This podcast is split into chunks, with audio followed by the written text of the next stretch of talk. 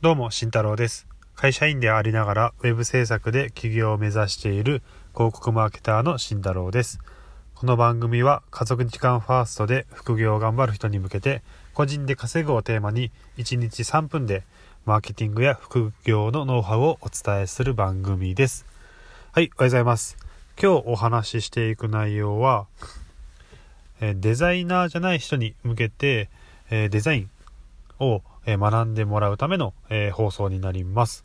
えというのもですね、あのデザインを学びたいけど何を何からしていいかわからないっていう方多いかなと思いましたので、えこれをちょっと、え収録していきます。えというのもですね、私自身もデザイナーではないです。はい。ですが、あの、デザインの、えディレクションっていうのは、あの、経験はありますし、今もやっています。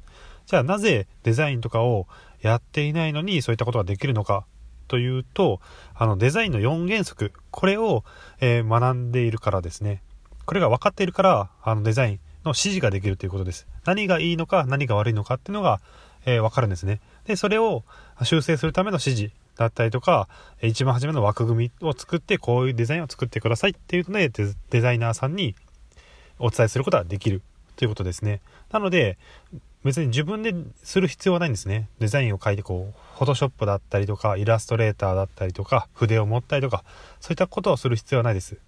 なので、どういったとこ、えどういったものがデザイン的にいいものなのか、悪いものなのか、そういうものをまず知ることによって、あの、デザイナーじゃない人、ノンデザイナーの人も、え十分、えデザイナー、デザインを作れる、えディレクションができていくというものになります。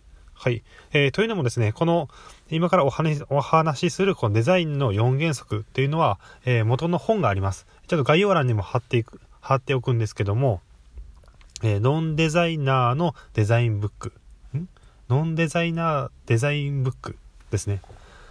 あの、すごくこれ、あの、読みやすくてシンプルで、シンプルに読めるので、図書館とかでも、えー借りてでもすぐ読めると思います。私は買わずに図書館で読みました。一応あの、Amazon の、えー概要リンクを貼っておくので、皆さんちょっと確認をしてみてください。じゃあ、えーデザインの4原則ですね。はい。これを皆さんにお伝えしていこうと思います。はい。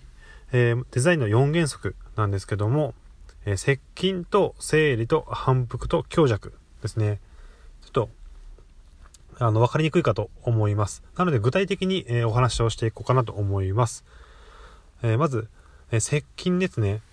えまあ、近くに、えーな関係するものは近くにいる、まあ、置く。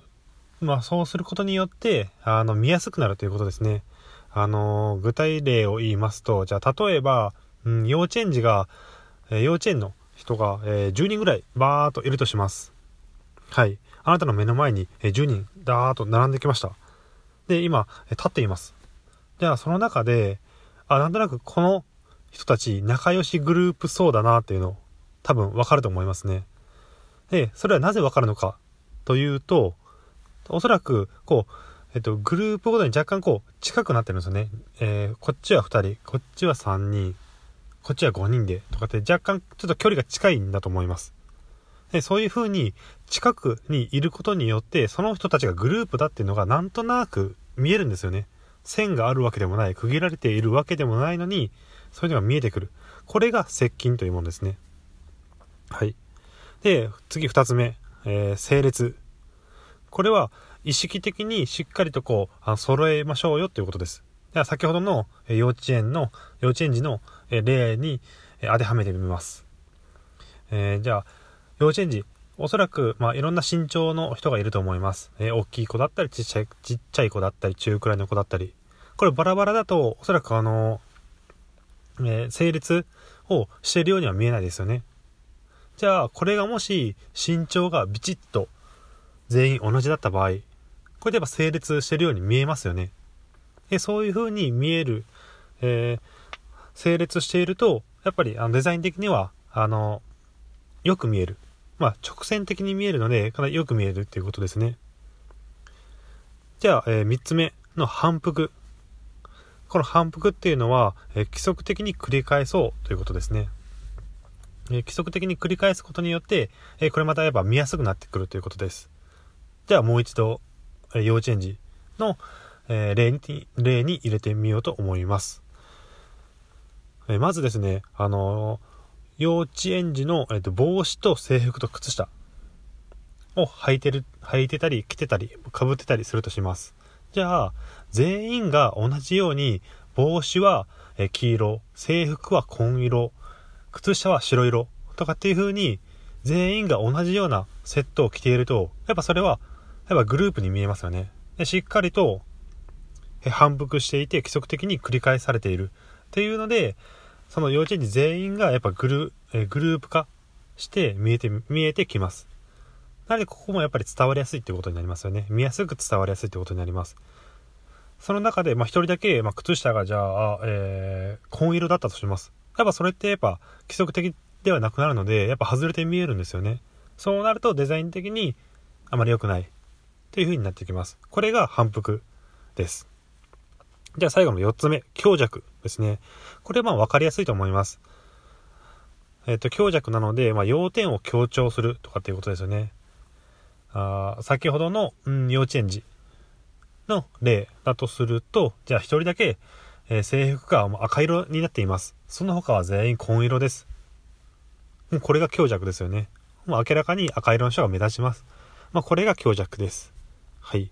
これが、えー、4原則ですね、デザインの。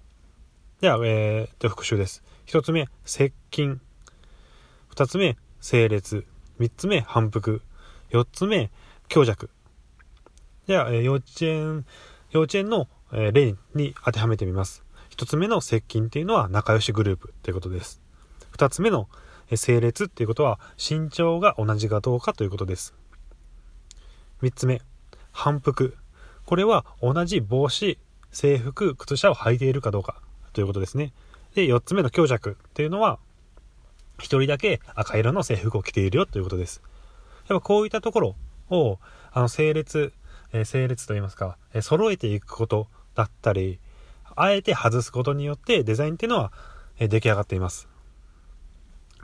そういう風に揃えることによってやっぱ綺麗に見えるし、え伝わりやすくなります。外すことによって、あえて強調されるようになったりします。で、これを知っておくだけで、あなたも今日から、えデザイナーになります。デザイナーというかデザインを指示できる人になりますね。はい。なので、えー、普段の日常生活の中でも、これしっかり、えー、見てみてください。うん。スーパーとかでも、まあ、よくありますよね。あポップ、あの、よく、えー、特売品とかっていうのに並んでたりしますよね。え、値段のとこだけすごく大きく書かれていて、円とか税込みっていうのは書かれているけどもちっちゃくなってたりとかしますね。これ、ままさに強調です。まあ、そういった風に、日常生活の中で、まあ、ありふれているので、えー、ぜひとも皆さんも、えー、注意を向けて、えー、見てみてください。そして、あ今日の、えー、話したデザインの4原則っていうのは、えー、元の本がありますので、えー、ノンデザイナーズデザインブックですね。え、これ概要欄にもリンク貼っておりますので、え、もしよかったらあ読んでみてください、え。すごく勉強になる一冊です。まあ、これ見るだけでもだいぶ、うん、デザインの意識っていうのは変わってくると思います。はい。では今日お話しした内容はデザインの4原則を知ろうということでした。えー、1つ目、接近。2つ目、整列。3つ目、反復。4つ目、強弱。えー、では今日、今日から皆さんも、えー、生活の中で意識をして見てみてください。では今日はこれまでです。じゃあね。